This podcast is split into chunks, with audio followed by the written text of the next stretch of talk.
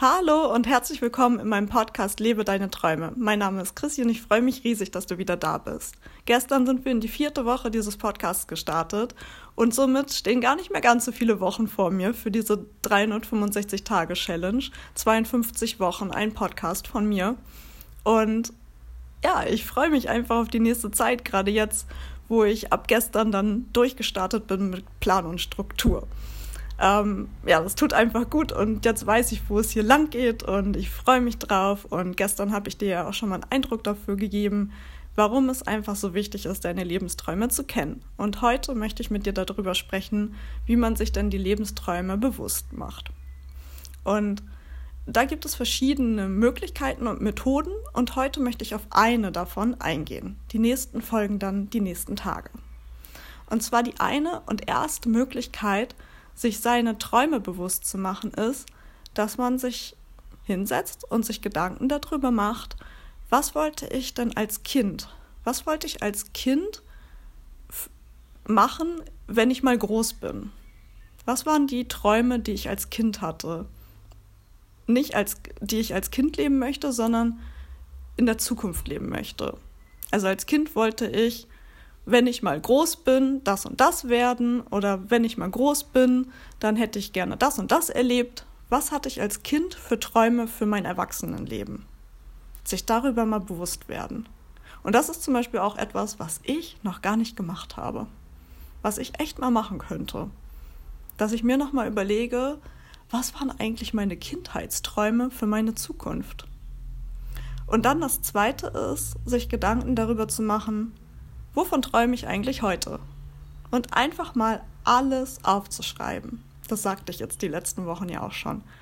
Sich mal alles bewusst machen und auch einfach wirklich alles aufzuschreiben, ohne es zu bewerten, ohne zu, zu beurteilen, sondern wirklich ganz frei. Denk auch groß. Ist vollkommen okay. Und überleg auch erstmal gar nicht, ist das jetzt nur ein Wunsch, der nur so kurzfristig da ist? Ist das wirklich ein Lebenstraum? Ähm, oder ist das ein Traum, der, in der Vergangenheit irgendwie noch gar nicht da war, aber für die Zukunft immer da sein könnte? Oder ist das ein Traum, der eigentlich eher in der Vergangenheit war? Heute bin ich mir gar nicht mehr so sicher. Mach dir darüber erstmal noch gar keine Gedanken, sondern schreib einfach alles auf, was potenziell ein Traum sein könnte. Was dir einfach frei aus dem Bauch, aus dem Herzen heraus, aus der Hand heraus kommt, was dir in den Kopf kommt, was dir einfällt, was du gerne in deinem Leben mal machen möchtest, erleben möchtest, tun möchtest, erreichen möchtest, sehen möchtest. Einfach alles aufschreiben. Egal wie klein oder wie groß es ist. Und ich gebe dir gerne auch mal einen kleinen Einblick darin, was so Träume sind, die ich habe. Oder vielleicht auch Wünsche. Zum Beispiel habe ich seit ewigen Jahren den Wunsch, mal Pinguine in der freien Wildbahn zu sehen. Und ich weiß nicht, ist es ein Wunsch oder ist es ein Lebenstraum, weil ich habe das halt schon richtig, richtig lange, diesen Traum, Wunsch. Aber wenn ich irgendwann mal sterbe, dann ist es nicht so schlimm, wenn ich das nicht erlebt habe. Also da bricht jetzt keine Welt zusammen oder so.